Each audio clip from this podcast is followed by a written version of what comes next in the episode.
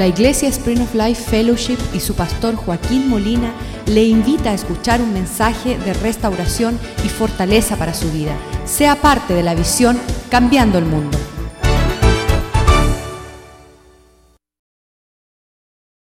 Que sea nuestro deleite, nuestra fortaleza, Señor. Queremos ver tu gloria, Señor. Estamos hastiados de nuestra propia prudencia. El conocimiento del hombre envanecido, Señor. Líbranos del lazo del cazador. Para servirte con la libertad que proviene tu gracia, Señor. Abre nuestros ojos.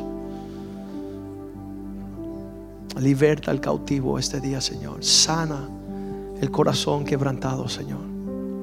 Proclama, Señor, las bondades tuyas sobre nuestras vidas este día. Te lo pedimos en el nombre de Jesús. Amén, amén, amén y amén. Aleluya.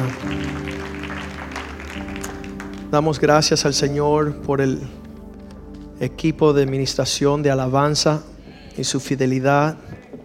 Amén. Provisión del Señor.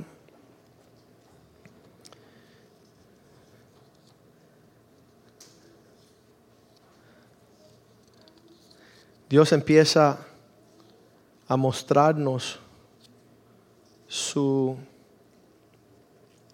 propósito y su provisión sobre nuestras vidas.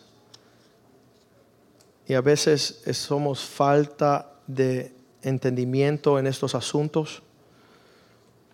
Creo que los últimos, las últimas semanas y meses han sido tiempos bien, bien de mucha afrenta, de mucha batalla. Y creo que es por allá, por el mismo, la misma línea de, como dice la palabra de Dios, los tiempos de Noé. Um, si, si tomamos las prédicas que el Señor nos ha estado hablando y las advertencias de tormentas el domingo pasado, y habíamos hablado que Dios es fiel de traer tormentas en nuestras vidas para ir guiando nuestras, nuestra senda. La palabra que usted escucha hoy quizás no resuene en su corazón como algo importante, pero créeme que va a ser tu luz y tu alivio en las semanas y días que vienen. Porque Dios viene por adelantado, Él, Él va dando la provisión de acuerdo a nuestra, nuestra necesidad futura. Nosotros siempre vivimos los presentes y miramos hacia atrás y, juzgamos el, futuro por nuestro pasado. Como aquellos que van conduciendo mirando el retrovisor. Eso es una eh, eh, pierde tu tiempo. Y Dios siempre nos está hablando para cosas que vienen por un futuro. Y si hubiese estado aquí la semana pasada y escucha el mensaje de, esas tormentas a muchos no llegaron porque estuvo el huracán pasando, pero la palabra de Dios fue poderosa. Y, deben de adquirir una copia de esa palabra para entender lo que te está sucediendo esta semana, porque la semana pasada ya Dios estaba lanzando provisión. Y si hubiese escuchado la palabra del domingo pasado, pues hubiese entendido lo que te está aconteciendo hoy. Y hubiese estado preparado y no te dejas devastar por la tormenta. Hablamos de tres tipos de tormenta cuando dice la palabra de Dios que el hombre sabio escucha la palabra de Dios y la pone por obra. Cuando desciende la lluvia que viene de arriba y sube la marea, el diluvio, y soplan los vientos, dice que permanece y no cae la casa de ese hombre porque está fundada sobre la roca al escuchar la palabra de Dios y ponerla por obra, puede ser un hombre que sabe enfrentar las tormentas. Cuando yo digo tormentas, créeme que es un desafío servir al Señor. Y yo tiemblo en la presencia del Señor cada vez que me paro aquí delante de su pueblo para hablar. Porque es cosa temerosa servir a un Dios vivo. Dios no está jugando. Tenemos el ejemplo del libro de los Hechos que trajeron una ofrenda engañosa y murió el esposo y la esposa. Porque habían vendido una propiedad y iban a hacerse los religiosos que iban a ofrendar al Señor y no le dieron a Dios y, decían, ¿por qué mientes al Espíritu Santo? no traiga tus jueguitos a la casa de Dios, en otras palabras. Y esos desafíos del reino de los cielos es una cosa sumamente temorosa. Dice que aquellos que no participen con seriedad de la santa cena del Señor, viene juicio sobre ellos, vienen enfermedades y aún mueren. Entonces esos desafíos en la presencia del Señor es algo bien tremendo. Pero están los desafíos del infierno que Satanás quiere matar, robar y destruir. Quiere engañarte, quiere venir a traerte todas las trampas y las plagas de su maldición y son desafíos que vienen del infierno.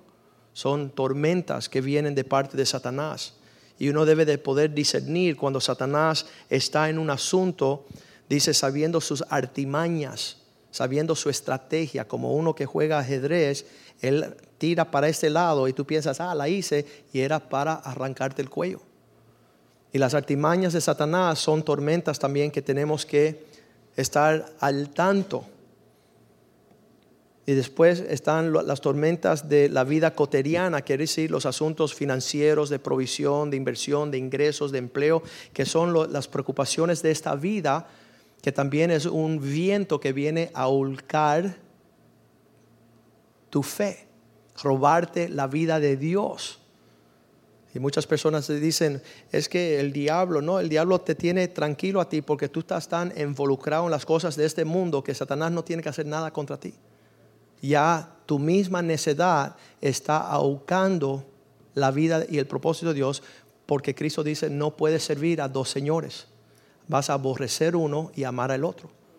Y muchas personas han deseado servir a Dios como el joven rico que se acerca al Señor y el Señor, él dice, yo quiero alinearme con tus propósitos. Y Dios le dice a ese joven rico, záfate de todo lo que es terrenal para cumplir con el propósito eterno. Y dice la Biblia que él se fue bien triste porque tenía muchas posesiones.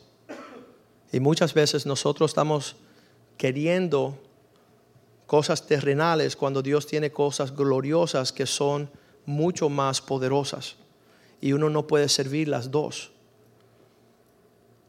Y después, hace dos días, recibimos una llamada de una familia aquí en la iglesia donde llevaron a su hija de dos añitos al hospital y le dice que tiene una condición bien malita en asuntos médicos, cual ellos no esperaban ni estaban en el radar de su vida. Tenían otros planes ellos. Y al recibir esas noticias, y son, son noticias que atemorizan el corazón de cualquiera que las escucha, fuimos a visitar anoche al hospital y saliendo por las puertas del hospital, digo, Señor, haz abundar tu gracia sobre esta familia. Que le puede alcanzar la gracia de Dios sobre sus vidas, porque es lo único que yo conozco que nos libra de todas las amenazas que enfrentamos. Hace años atrás prediqué un, una prédica que se llamaba GPS, la gracia que te posiciona en la dirección que Dios desea. Y no es, un, no es otra cosa que nos puede llevar a la dirección que tenemos que ir en medio de la tormenta, en medio de, tiempos que no se ve, ah, siendo aquellas personas que son pilotos, cuando ellos crecen y maduran en su habilidad de pilotear sus aviones, hay veces que hay una tormenta tan negra que ellos no pueden juzgar por un edificio o por algo que ve en el terreno para poder guiar, y ellos tienen que ver solamente su... Ah, el tablado de su, avión para ahí ver su actitud, ver la velocidad, ver los vientos, la brújula, todas estas cosas. Ellos se tienen que gobernar por algo más que su vista. Y el cristiano maduro tiene que lograr alcanzar ese nivel de madurez. Que todo te indica lo negro, lo torcido, lo, lo que está bien mal, pero tú sabes lo que tú conoces. Y tú te guías por no la vista, los sentimientos, lo que tú escuchas. El hijo del presidente John F. Kennedy no era un piloto con madurez y cuando entró en una tormenta, ahí hasta ahí llegó y murió. Pero yo le decía a esta familia, ahora es tiempo de navegar conforme lo que conocen. Y hubo un tiempo anoche cuando él me decía, no, es que los médicos dicen y ellos saben. Y yo le dije, no me interesa lo que los médicos dicen y lo que ellos saben, me interesa lo que tú dices y lo que tú sabes. No, porque el médico me dijo y ellos saben. Y yo dije, sí, sí, pero ellos tienen que escuchar lo que tú dices y lo que tú sabes. Y es algo cierto. Y muchas veces no tenemos la habilidad porque cuando viene un golpe al nivel eso, nosotros casi como que caemos en una razón de pensar como los médicos y hablar como ellos. Pero hay algo sobrenatural de parte del Señor cuando nosotros, igual que habíamos hablado, si no llegaron el jueves, adquieren la prédica del arrepentimiento, es tornar, el tiempo de tornar a los pensamientos, las palabras y los hechos de Dios. Porque nuestros pensamientos, nuestras palabras y nuestros hechos dan mucha pena frente a la provisión del Señor. Vamos a empezar en Génesis capítulo 6, versículo 3. Eso puede ser uno de, las, de los versículos más tristes en toda la Biblia. Después que Dios había creado al hombre y tenía tantos planes tan hermosos, el hombre secuestra el plan de Dios y empieza a caminar contrario a los propósitos de Dios. Y yo estoy pensando, ¿qué seríamos nosotros si hubiéramos escuchado a Dios y caminado en su propósito desde un principio? ¿Qué hubiera sido el plan de Dios? Pero llega el acontecimiento y escuchamos estas palabras. Y dijo el Señor, no seguiré contendiendo, no contenderá mi espíritu con el hombre para siempre, porque ciertamente es carne, mas serán sus días 120 años. Dios le corta el estado de vitalidad al hombre y está enfadado, dice algunas personas, está hastiado, como dicen en Puerto Rico está enojado, ¿eh? Fogonado, está enfogonado. Y ya Dios dispone a trazar una línea para todos los tiempos. Versículo 4 dice así. Habían gigantes en la tierra en aquellos días. También después se llegaron los hijos de Dios a las hijas de los hombres y la engendraron hijos. Estos fueron los valientes que desde la antigüedad fueron varones de renombre.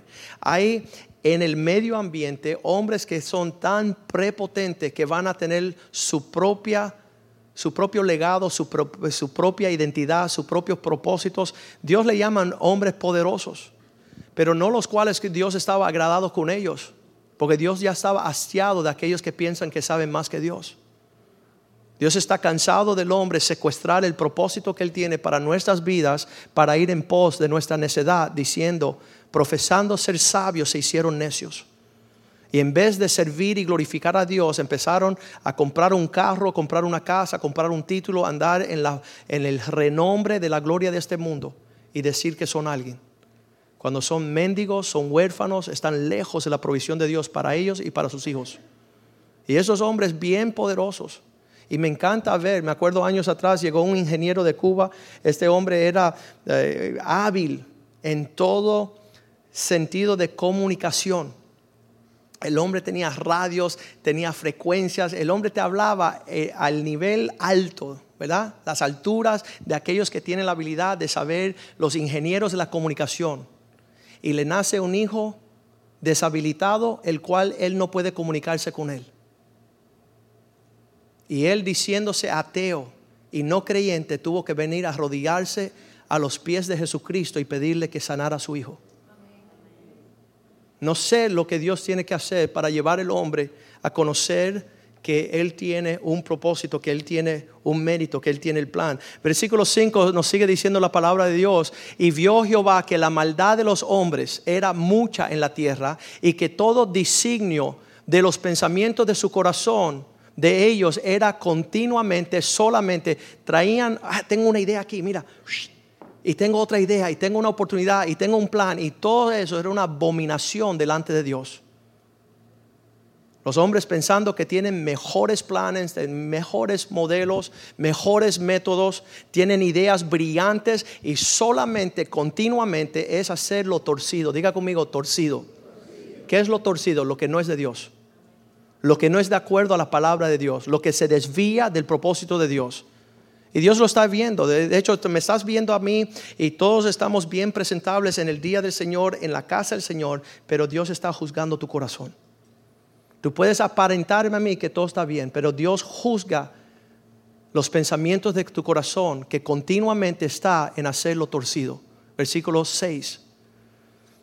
Y se arrepintió el Señor de haber hecho el hombre en la tierra y le dolió en su corazón el peso bien triste del corazón de Dios de ver el hombre secuestrar su vida en pos de cosas que no son de su agrado. Que no son de su agrado. Por eso Dios llega a la conclusión en el versículo 7, destruiré el hombre. Dios dice, Raré de la faz de la tierra a los hombres que he creado, desde el hombre hasta la bestia, hasta el reptil, hasta su cotorra, pues me arrepiento de haberlos hecho. Todo lo que está conectado al hombre va a ser destruido por Dios. Y cuando yo veo esto me preocupo un poco, pero cuando veo el próximo versículo veo algo poderoso en el medio de de la devastación y la tormenta que ya aún Dios está tirando la toalla, dice el versículo 8, pero Noé halló gracia ante los ojos de Jehová. Y digo yo, ¿qué significa eso? Si uno fuera chino, si uno fuera alemán y le dicen, Noé, un hombre, halló gracia de parte de un Dios que iba a destruir la humanidad. ¿Qué es eso? ¿Qué es el refugio de la gracia de Dios? ¿Qué es la provisión de la gracia de Dios? ¿Qué es lo que existe en esta sustancia que Dios derrama sobre este hombre? Y llegó tal gracia sobre su vida que Dios le dio herencia para sus hijos. El versículo 9, la genealogía de Noé fue que fue un hombre perfecto, fue un hombre justo y caminó con Dios. Eso es lo que permite que tú halles la gracia de Dios. Caminar como Dios quiere que tú camines hacer provisión para que venga el depósito de los cielos sobre tu persona. Aunque todos mueran, tú vives por la gracia de Dios. Aunque el diagnóstico sea lo que sea, aunque la circunstancia sea lo que sea, el que habita bajo la sombra del Altísimo morará bajo el abrigo del Altísimo. Qué tremendo, Dios tiene una provisión para su pueblo. En todos los tiempos vemos esta realidad. Y dice el versículo 10 que Noé le nació tres varones, Shem, Ham y Jafet. Qué lindo es ser un hombre lleno de gracia con descendencia santa. La gracia produce descendencia. Y cuando no tienes la gracia, tu semilla es maldita para todas las generaciones. Ah, pastor, no sea tan fuerte, no soy yo, es la palabra de Dios. El Salmo 37, versículo 28. El justo permanecerá él permanecerá. El que hace las cosas bien le saldrá bien. Porque Jehová ama la rectitud y no desampara a sus santos para que siempre sean guardados, mas la descendencia de los impíos será destruida. Los hijos de hombres que andan sin gracia no tienen esperanza, no tienen salida, no tienen respuesta, no tienen provisión. Un hombre sin gracia es una desgracia. Versículo, volviendo a Génesis 6, 11, dice que la tierra estaba corrompida delante de Dios, estaba torcida, llena de violencia. ¿Qué es violencia? ¿Darle un batazo a alguien? No, violar los principios de Dios. Tu esposa puede ser violenta cada vez que le falta respeto a su esposo. Tu hijo puede ser violento cada vez que deshonra a un papá. Tu hombre de negocio puede ser violento cada vez que retiene tus diezmos y tus ofrendas. Estás sufriendo una violación, estás violando los principios de la prosperidad y la paz sobre tu vida. Y los hombres estaban llenos de violencia. Toda la tierra se corrompió delante del Señor. Nadie hacía lo bueno. Versículo 13. Y Dios le dijo a Noé, ha llegado el fin de toda carne He decidido el fin de todo ser porque la tierra está llena de violencia a causa de ellos y aquí que yo los destruiré con la tierra. Pero tú, Noé, versículo 14, hazte una arca de madera de gopher y harás aposentos en la barca y la calafetarás con brea por dentro y por fuera. Vas, Dios en la gracia te da la provisión, la instrucción, te da los detalles, te da todo lo que tú necesitas. Que los hombres que hicieron el Titanic, que tenían toda la sabiduría y toda, todo el favor de conocimiento terrenal, se le hundió su barca. Y la arca de Noé pudo soportar el diluvio. Usted empiece a pensar, ¿necesitas tú la gracia de Dios o la sabiduría del hombre? ¿Seguirás tú pensando como piensan los hombres que están lejos de Dios, que todo lo saben, todo lo pueden? ¿Pueden ignorar los propósitos de Dios? Y Dios le empieza a decir en el versículo 15, de esta forma harás, de esta manera lo harás. Dios te dará la provisión. Yo he visto la gracia de Dios a niveles agresivos. Y anoche le estaba hablando a este papá, le decía, busca de parte del Señor tu salida. Busca de parte del Señor una palabra. Ya Dios le habló porque Dios es fiel. Mucho antes de escuchar los problemas, ya Dios le había dado un salvavidas, una seguridad, un lugar donde ponerse para estar lejos de la devastación que sufren otros. Y allí Dios te empieza a hablar los detalles de lo que vas a hacer y cómo lo vas a hacer. Esto requiere, diga conmigo, obediencia. La gracia de Dios es para los obedientes. Si eres desobediente, no espere nada de la gracia de Dios. Dios no opera donde hay desobediencia. Hay un número de cristianos hoy que dicen, ay, es que nosotros creemos en la gracia para fornicar, adulterar, robar, mentir y andar de malhechores.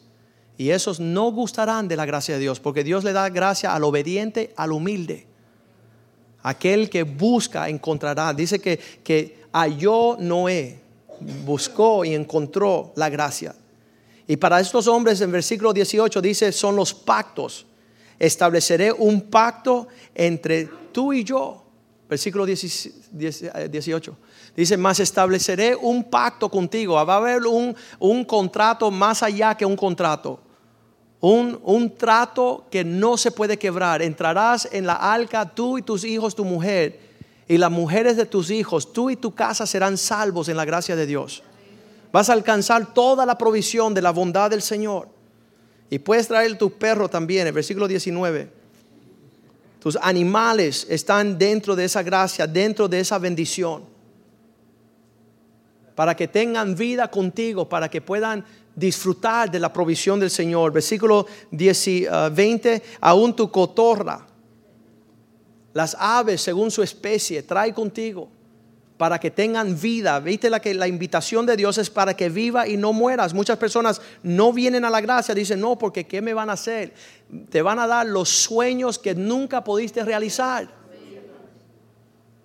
Cosa que el ojo no vio, oído no escuchó, ni encontrado el corazón del hombre. Las cosas que Dios preparó de antemano para aquellos que le amen. ¿Qué es eso? Los que disfrutan la gracia, la bondad del Señor. Esos sueños, cuando uno escucha una palabra así, empieza a decir, Señor, yo quiero. Dame de tu gracia. Dame de tu misericordia, dame de tu provisión para gustar la paz. Y dice el versículo 22, y Noé hizo conforme todo lo que Dios le mandó. Él caminó obediencia, él caminó en mandamiento, él caminó en la dirección de la paz. Las semanas pasadas me llamó un amigo de la juventud, ya él tiene 50 años, se imagina. Y dice, Joaquín, necesito 100 dólares, no tengo que comer. una esposa y dos hijas. yo lo visité, obviamente, pero yo le decía, 100 dólares no le ayuda a él. Le ayuda quizás uno, dos días, una semana, pero él va a necesitar de lo que yo tengo, que es la gracia de Dios. Él va a necesitar lo que suple más allá que nuestras fuerzas, más allá que nuestra habilidad, más allá que nuestros, planes. La gracia de Dios, la cual nos sostiene, me ha sostenido a mí por muchos años. Saliendo del hospital allá, dije, Señor, necesitamos tu gracia. Necesitamos esa porción dádiva del Señor gratuita, inmerecida. Derrama tu gracia en el medio de esta devastación, porque entonces tendremos vida entonces tendremos escape. Entonces nuestros enemigos serán destruidos. Ayúdanos a obedecerte, escuchar tus mandamientos. Yo fui donde la casa de ese amigo de la juventud y le dice, mira, ya es hora, tú has sido cristiano toda la vida y toda la vida ha hecho lo que te ha dado la gana. Eres un cristiano crónico, no obedece a Dios en nada. Dice, no, yo sé que el Señor Jesús es el Señor sobre todos. Y es sí, sobre todos menos tú. Porque tú no te dejas enseñorear por el Señor. Él no es Señor de tu vida. Y a menos que tú entras bajo la gracia del Altísimo, yo no hablaré contigo jamás. Porque yo no puedo sostener un descarriado 100 dólares todos los meses. ¿Cuál sería la provisión de nosotros si no fuera por la gracia del Señor? Todo lo que está en nuestras vidas, me acuerdo un hombre me dijo, Joaquín, un día tú vas a caer porque tú eres muy, muy atrevido, muy y yo le dije, mira, le voy a decir algo, todo lo que usted ve en mi vida, soy lo que soy por la gracia de Dios. Ni le añado ni le quito, pero estoy seguro que si la gracia de Dios me falta, ese es el día que caigo. Y si la gracia de Dios me sostiene, jamás me caeré. Jamás. Y estos hombres conocieron pronto lo que era la gracia de Dios, pues en Génesis 19, 19 vemos la figura de Lot, un hombre entre una multitud, en una ciudad entera, que le dice el Señor, he aquí ahora he hallado vuestro siervo gracia delante de tus ojos. Algo hacía Lot en su vida que permitió que Dios lo librara del juicio que iba a caer sobre Sodoma y Gomorra. Algo habrá hecho este hombre para alinearse en el favor de Dios y alcanzar los méritos. En el capítulo 19, versículo 15, dice que de mañana los levantó dos ángeles, apurando deprisa a Lot, diciendo, levántate, toma tu mujer y tus dos hijas, que se hallan aquí, para que no perezcas en el castigo de la ciudad. Versículo 16 dice que aún demorándose, deteniéndose en obedecer, los varones, los ángeles asieron de su mano y de la mano de su mujer y la mano de sus dos hijas, según la misericordia y bondad del Señor para con él, y los sacaron fuera de la ciudad. Versículo 17. Dice que habiendo salido de la ciudad, llevado fuera, escapa por tu vida, no mires tras ti, ni pares en toda esta llanura, escapa el monte y no sea que perezcas. Versículo 24. El Señor hizo caer lluvia de sufre y fuego de parte de los cielos sobre Sodoma y Gomorra. Los juicios que caen sobre una ciudad, versículo 25, para que ya destruyendo las ciudades y toda aquella llanura con todos los moradores de la tierra, para que hasta el día de hoy no dé ni siquiera un fruto. La gracia te permite escapar cuando tienes que escapar.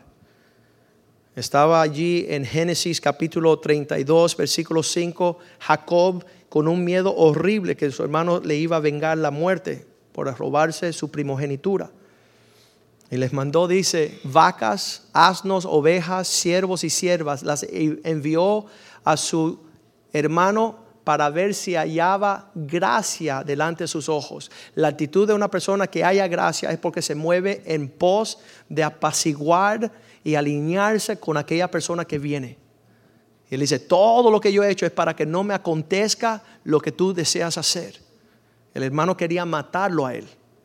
Versículo 6 dice que mandó también mensajeros Jacob a Esaú, su hermano y los mensajeros volvieron a Jacob diciendo, vinimos a tu hermano y le contamos todo lo que le mandaste. Y él también viene a recibirte, pero él trae 400 hombres. Eso no era para tirar una fiesta, sino para arrancarle el percueso. Hacer guerra, venir contra él con toda la fuerza de maldad. Así que se prepara Jacob porque pensaba que su hermano, dice el versículo 7, que, que entonces Jacob tuvo gran temor y se angustió. ¿Cómo te sientes tú en el medio de un, lo que Satanás va a hacer para saquearte y destruirte? Dice que él se puso triste, lleno de angustia, y separó sus campamentos para librarse de lo que venía. Pero dice la palabra de Dios que cuando llegó su hermano, en el capítulo 33, versículo 8, el hermano le dice, ven acá y todas esas cosas que me mandaste. ¿Qué tú propones con todo este grupo que has mandado ovejas y vacas y siervos? Y Jacob dijo, porque quiero hallar gracia en tus ojos, mi Señor. Quiero cultivar una relación contigo para que tenga paz contigo. Quiero habitar en bendición contigo. Y eso usted lo puede hacer.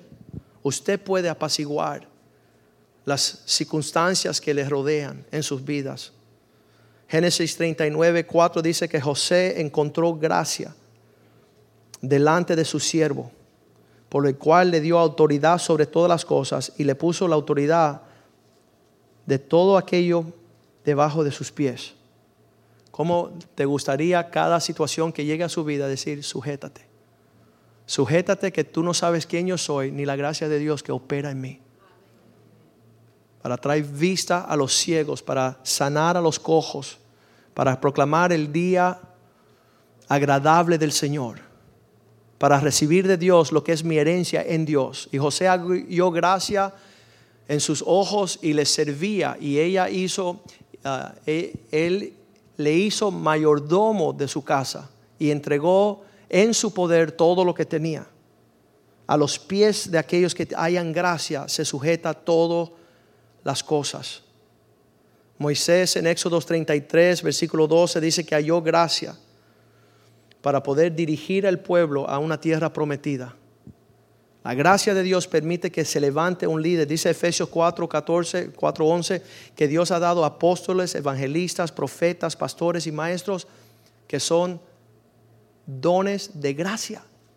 Lo que estamos escuchando esta mañana es la, la gracia del Señor. Yo era un delincuente, mentiroso, traicionero y Dios transforma y, crea un pastor que viene como el favor del Señor.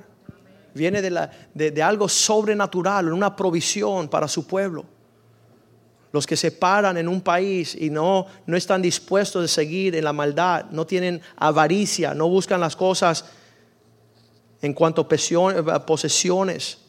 Eh, ayer yo estaba maravillándome porque estaba yo en el mall y le estoy hablando a un joven y le digo, Dios quiere, tiene gran herencia para ti. Dice, no, yo estoy, yo, yo soy un miembro de Amway, yo tengo otros planes.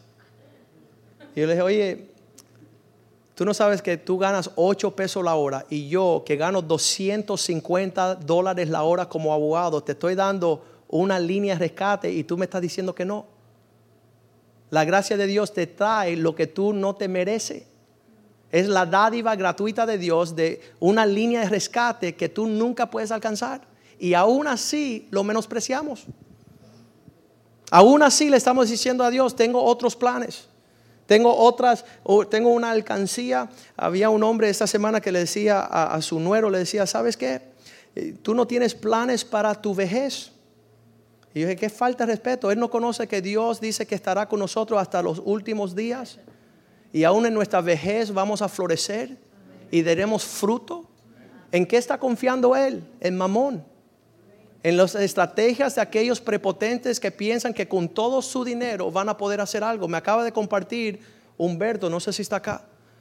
Dice, la semana pasada estuve hablando con un señor que tenía un retiro tan guardado de millones de dólares que no le dijo nada a nadie y tenía 50 años y él decía, no, yo ya tengo mi, mi vejez asegurada. El hombre le dio un ataque al corazón el sábado. El miércoles estaba hablando que estaba escondidas sus riquezas. El sábado murió y hoy están buscando dónde está escondida esa cosa. Eso me lo acaban de dar después del primer servicio al segundo servicio. ¿Cuáles son tus planes, necio? ¿Tú no sabes que hoy piden tu alma? Busca la gracia de Dios. Busca el favor de uno que te ama y tiene provisión no solamente en esta vida, sino en la próxima. Y tiene para tus hijos provisión de mil generaciones para aquellos que guardan sus mandamientos. Ya cuando las leyes cambien, los gobiernos cambien, Dios seguirá igual. ¿Sabes qué es la gracia de Dios que nos permite escuchar su voz esta mañana? El año pasado tuve la oportunidad de ir con un pastor amigo mío que se llama Reza Safa. Él es musulmán convertido y ahora es pastor cristiano, ganándose todos los musulmanes en Irán. Y él tuvo, él tuvo una reunión en Fort Myers. Había 1500 personas, cristianos y musulmanes, casi igual, 750, 750. Y él dijo estas palabras, quiero que los musulmanes que están aquí esta mañana, porque era un debate entre él y un imán, lo que dice un clérigo islámico Quiero que los musulmanes que están aquí esta mañana levanten su mano si han escuchado la voz de Dios. Y ninguno levantó la mano. Y entonces hizo esta pregunta, quiero que los cristianos que están aquí, que han escuchado la voz de Dios, levanten la mano. Vamos a hacer la prueba esta mañana. Si has escuchado la voz de Dios, levanta tu mano. ¿Sabes lo que es eso? La gracia de Dios. La bondad del Señor, que nuestros hijos con una edad bien pequeña ya no están diciendo a nosotros lo que Dios dice. Eso es la bondad de Dios. En tiempos antiguos, cuando no conocíamos a Dios, cuando no estábamos recibiendo su gracia, ni nuestro abuelo, ni bisabuelo, ni tatarabuelo, ni papá sabía escuchar un consejo de parte de Dios. Pero ahora en la gracia que tenemos en Cristo Jesús, estamos hablando con Dios cara a cara. Es un privilegio despertar en la mañana, escuchar su voz, en la tarde escuchar su voz y de noche Dios te está diciendo lo que está en su corazón, el Dios del universo. Y hemos, en vez de enseñar a nuestros hijos respetar y honrar esa voz, la hemos menospreciado como cosa profana, como algo que podemos pisotear. Y es un don de Dios, es un regalo de Dios, de conocer la mente de Dios, el corazón de Dios, los sentimientos de Dios, estamos impregnados por el Espíritu de Dios. Y es tremendo Dios en esta dispensación ah, está haciendo cosas tremendas. ¿Qué hacemos en el medio de nuestra búsqueda? Dice la palabra de Dios en Hebreos capítulo 4, versículo 10, que nosotros nos acerquemos al trono de su gracia para poder adquirir esta sustancia.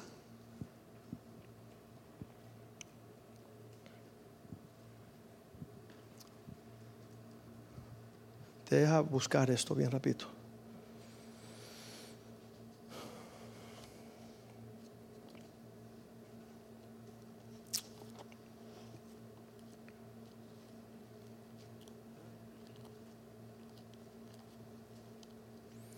Esta provisión está ahí que nosotros tenemos al alcance en sí, 4.16, Hebreos 4.16. Acerquémonos pues en una confianza plena al trono de la gracia. ¿Para qué? Para alcanzar la misericordia del Señor y hallar gracia para el oportuno socorro. Que Dios empiece a cada día a renovar la gracia de Dios. Ese era el mensaje del Nuevo Testamento. Cuando Romanos capítulo 1 le dice Pablo a los creyentes, yo soy un líder a través de la obediencia porque hemos recibido. Romanos 1, versículo 5, por el cual tenemos, recibimos la gracia y el liderazgo para la obediencia de la fe en todas las naciones por amor de su nombre. Dios está depositando gracia de los cielos para librarnos. Ese es el mensaje del Nuevo Testamento. Ustedes sois salvos por gracia y no por obras. No es por lo que usted hace, sino por lo que usted reciba de lo que Dios hizo y de lo que Dios quiere hacer. Señor, haz tu gracia derramar sobre mi vida, mis pensamientos, mis actitudes cambia mi forma de conducirme en prepotencia. ¿Por qué? Dios le da gracia a lo humilde, pero mira de lejos al altivo. Dios no quiere cuento con la persona sobresaliente, autosuficiente, que una, una jovencita de 15 años, pues yo sé lo que voy a hacer. Tú eres una prepotente. Tú eres una prepotente que Dios te obsequia un siervo de Dios que te hable y usted levanta tu opinión. ¿Qué si el Señor nos deja nuestra desgracia? Nosotros hemos secuestrado nuestras vidas y estamos lejos de Dios y lejos de su promesa. Versículo 7 dice, a todos los que están en Roma, los cuales Dios ama los amados de Dios, llamados a apartarse al propósito de Dios, sean gracia y paz sobre vosotros. La gracia de Dios no es para que tú secuestrar tu vida, hacer lo malo, hacer lo que, lo que está torcido, mostrar tu propia gloria. No va a haber gracia allí, va a haber gran desgracia, va a haber pena, va a haber vergüenza. La promesa no es para ti, es para aquellos que están siendo llamados transformados por Dios Paz a vosotros de Dios nuestro Padre y Señor Jesucristo. En todas las cartas de Pablo estaban paz y gracia sean vosotros elegidos. Paz y gracia sean a vosotros obedientes. Paz y gracia sean vosotros que temen el nombre del Señor. Sin la gracia de Dios no podemos temer a Dios. Cada vez que Pablo entraba a una ciudad decía paz y gracia. Y en Hechos 20:32 él decía, ahora que me voy, les encomiendo a Dios y a la palabra de su gracia. Así hacía yo cuando veía un, un misionero pasar, yo decía, van a necesitarle, no dinero, no ropa, no, no, la gracia de Dios. el rocío del cielo que te levanta sobre las naciones. Te prospera en todo, te hace cabeza y no cola te saca de los apuros, te saca de tus enemigos. Dice que Cristo crecía en la gracia de Dios y de los hombres. Crecía, se formaba, se, se, dirigía hacia eso. Mira lo que dice Hechos 20, 32. Y ahora, hermanos, os encomiendo a Dios y a la palabra de su gracia, que tiene poder para sobreedificarlos y darte la herencia que le corresponde a los que creen. Y por eso dice allí en el libro de Hebreos capítulo 12, 15, mirar pues, no sea que alguno deje de alcanzar la gracia de Dios, cuando la, cascada de la provisión de Dios está cayendo aquí al lado y tú estás afuera, donde la, ayuda de Dios está a tu, alcance y tú estás en tus propios planes. Porque si tú dejas de alcanzar la gracia de Dios, la devastación va a ser tal que tú te vas a amargar contra Dios. Y tú vas a decir, ¿por qué Dios me está haciendo eso? Cuando nunca fue Dios. Y se brotan, dice que brotan alguna raíz de amargura y te estorbe. Y muchos son contaminados, porque tú en vez de ser un portador de la gracia de Dios, te haces un portador de la, eh, cinismo, te haces un cínico, un no creyente, un amargado, un feo. Te haces. Hacia allá estás yendo a menos que te humilles delante del Señor este día. Las leyes del Viejo Testamento había un, simbólicamente decía que aquel que corría al altar y tomaba los cuernos, habían cuatro cuernos en, en el altar del tabernáculo, uno aquí, uno aquí en cada esquina. Y tú cometías cualquier delito, tú robabas, tú mentías, tú hacías algo indebido, aún matabas a una persona, no premeditado pero matabas a una persona y salías corriendo y llegabas al altar y tomabas el cuerno y ya estaba cancelada todas tus penas, tus deudas. Todo lo que meritaba que te veniera encima, dice que al tomar el cuerno del altar tú hallabas la gracia de Dios. Y eso es lo que hicimos nosotros cuando vinimos al altar a recibir a Cristo.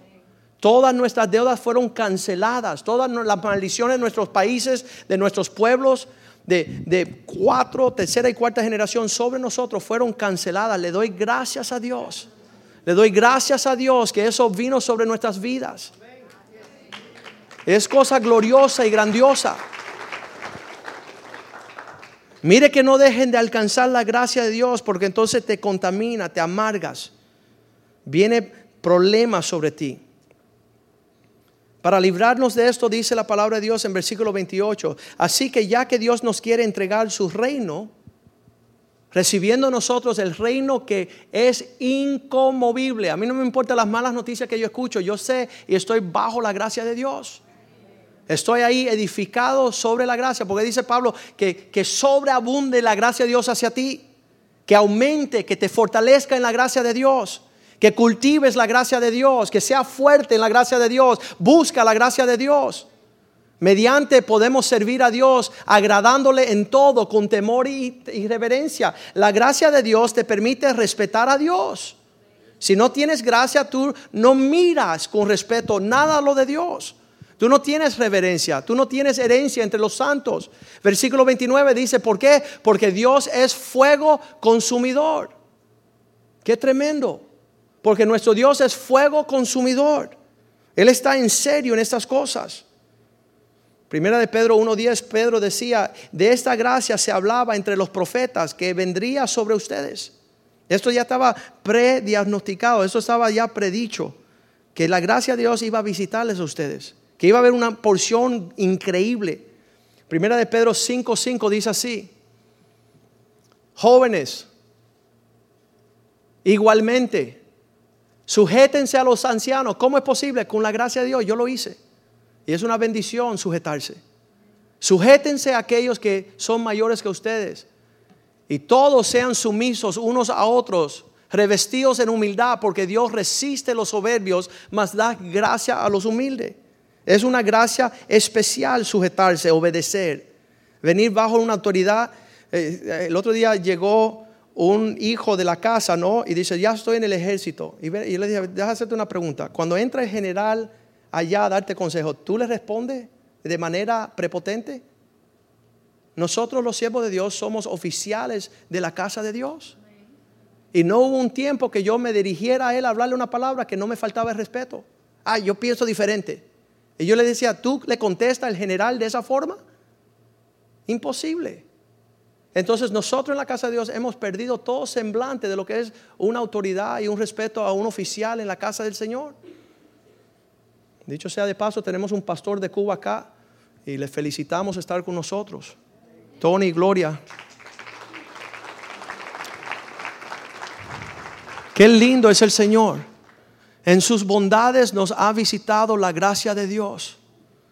Y dice que nosotros nos revista de la humildad, porque Dios resiste a los soberbios. Sabes que la gracia no es para todas las, eh, todas las personas. Isaías 26 días. Yo luchaba por tiempo. Las personas decían, pastor, es que tú no tienes gracia. No, es que son unos desgraciados. No tiene que ver que, que yo no tenga gracia, es que son unos maleantes. Y dice Isaías 26, 10, aun que el malvado se le muestre piedad, gracia es la palabra. Aunque la persona que decide que quiere ser torcida, tú le des gracia, él no aprenderá lo justo. Él no va a caminar en lo bueno. En tierra de rectitud, cuando las cosas se deben ser bien, él hará iniquidad. Voy a hacer lo que me da la gana, como me da la gana, las veces que me da la gana, como me da la gana. Eso es un desgraciado. Dios queriéndole bendecir y, y, dotar con sueños realizados, Él persiste en su maldad y no nunca mirará la majestad del Señor. Está fuera de ver los sueños que Dios tiene para ellos, porque persiste en su maldad. Están cortos de la gracia del Señor. Zacarías 12, 9 dice que en ese día yo destruiré todos los habitantes de la tierra, aquellos que atacaron a mi pueblo. Dios va a destruir. Aquí yo procuro destruir a todas las naciones que vienen contra la iglesia. Dios la extermina, la extirpa, la destruye, la pisotea. Mas el versículo 10 dice, mas aquellos que honran a mi ciudad, a mi pueblo, derramaré sobre la casa de David y sobre los moradores de la iglesia espíritu de gracia y de oración, porque estarán enfocándose en Cristo, en la obra de la cruz, en la provisión que hay en casa. Ellos ese le dan peso, le dan seriedad. Judas 1.4 dice, entrarán algunos encubiertos que no van a honrar la gracia, van a torcer la gracia, seguirán caminando en la maldad de sus obras pisoteando la sangre de Cristo como cosa inmunda. Algunos hombres han entrado encubiertos, destinados para juicio, hombres impíos que tuercen, convierten en libertinaje la gracia de Dios y niegan el señorío, que el Señor es el Señor. Mi amigo dice, yo conozco que el Señor es Señor, sí, pero no de tu vida, porque tú haces lo que te da la gana. Entonces eso es una persona que está ultrajando, transversando la gracia de Dios, porque la gracia de Dios te viene para enseñarte sujetarte, obedecer, caminar en bendición. Yo amo los hijos fieles de esta casa que me han mostrado tener el temor de Dios. Han mostrado por 20 años casi ahorita que aman la provisión del cielo. Ellos son casi de mi edad, pero me respetan, me honran, ellos no tienen que decirme pastor, pero ellos respetan. Otros me conocen dos semanas, Joaquín. Una falta de respeto. Y yo los dejo. Yo los dejo. Pero yo conozco el corazón de esas personas que tienen una cascada de la gracia de Dios abundantemente sobre sus vidas. Porque su corazón es recto. Su corazón desea la bendición del Señor. Termina la palabra de Dios en Apocalipsis 22, 21 diciendo estas palabras. Ese es el final de la Biblia. La gracia de nuestro Señor Jesucristo sea con todos vosotros. Amén. Así termina la historia. Si tienes la gracia de Dios, alcánzala. No la dejes de alcanzar. Hoy vamos a dar provisión para que usted venga al altar y pueda comenzar de nuevo que Dios te permita alcanzar su gracia. Tome por fe los cuernos del altar del Señor. Nos ha sido eh, revelado estas cosas. Y el Señor me dijo que nosotros meditáramos en el Salmo 91 porque ahí está la provisión de aquellos que alcanzan la gracia de Dios. La provisión para aquellos que están bajo la cascada del amor y de la bondad del Señor tiene la promesa del Salmo 91. Y dice, el que habita al abrigo del Altísimo morará bajo la sombra del Omnipotente. Diré yo a Jehová, tú eres mi esperanza, castillo mío, tú eres mi Dios en quien confiaré. Él te librará del lazo del cazador, de la peste destructora. Con sus plumas te cubrirá y debajo de, tus, sus alas estarás seguro. Escudo y adarga es su verdad. No temerás del terror nocturno, ni saeta que vuela de día, ni pestilencia que ande en la oscuridad, ni mortandad que en medio del día destruye. Caerán a tu lado mil y diez mil a tu diestra, mas a ti no llegará. Ciertamente con tus ojos mirarás y verás la recompensa de los impíos, porque has puesto a Jehová, que es mi esperanza, al Altísimo por tu habitación. No te sobrevendrá mal, ni plaga tocará tu morada, pues a sus ángeles mandará acerca de ti, que te guarden en todos tus caminos. En las manos te llevarán, para que tu pie no tropiece en piedra. Sobre el león y el áspide, la serpiente pisarás Hollarás el cachorro del león y el dragón, por cuanto en mí has puesto tu amor, y también lo libraré. Le pondré en alto por cuanto ha conocido mi nombre, mi carácter, anda de acuerdo a mis promesas. Me invocará y yo le responderé. Con él estaré yo en la angustia. Yo lo libraré y le glorificaré. Lo saciaré de largos días, larga vida y le mostraré mi salvación. Vamos a pedirle a los músicos que suban. Vamos a pedirle a usted que se ponga de pie esta mañana. Y que usted pueda saber que Dios desea otorgarte y extenderte y que tú seas un receptor de la gracia de Dios para cambiar el mundo. Que tú seas una persona dispuesta a caminar diferente que los otros Jonás capítulo 2, versículo 7 dice, mi vida estaba yo por perder. Mi vida estaba yo por perder. Estaba viendo que se me iba el aliento hasta que invoqué al Señor. Cuando mi alma desfallecía en mí, me acordé del Señor. Y mi oración llegó hasta ti en tu santo templo. Pero mira lo que dice el versículo 8. Los que siguen sus vanidades ilusorias, su gracia abandonan. Si tú pones otra cosa como objeto de tu provisión, estás tú menospreciando y perdiendo la provisión que Dios tiene para ti. Eso lo aprendió Jonás en el vientre de la ballena, del pez grande.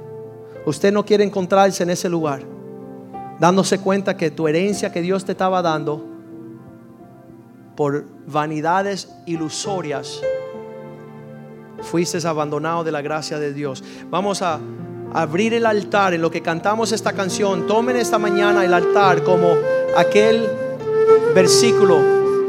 Agárrese de los cuernos del altar. Dice, Señor, ten misericordia, cancela mi necedad, cancela la deuda que tengo delante de ti. Cancela todo lo que yo he hecho para abandonar y he hecho tu gracia caer en vano. He hecho tu gracia caer, está ahí al alcance, pero yo he mirado para otro lugar. El altar está abierto para todos. ¿Qué sería de mí si no me hubieras alcanzado?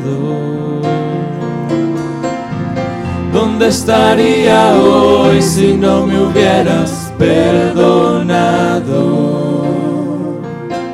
Tendría un vacío en mi corazón, vagaría sin rumbo, sin dirección.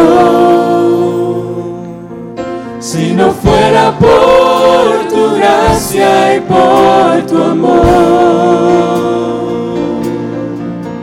si no fuera por tu gracia y por tu amor.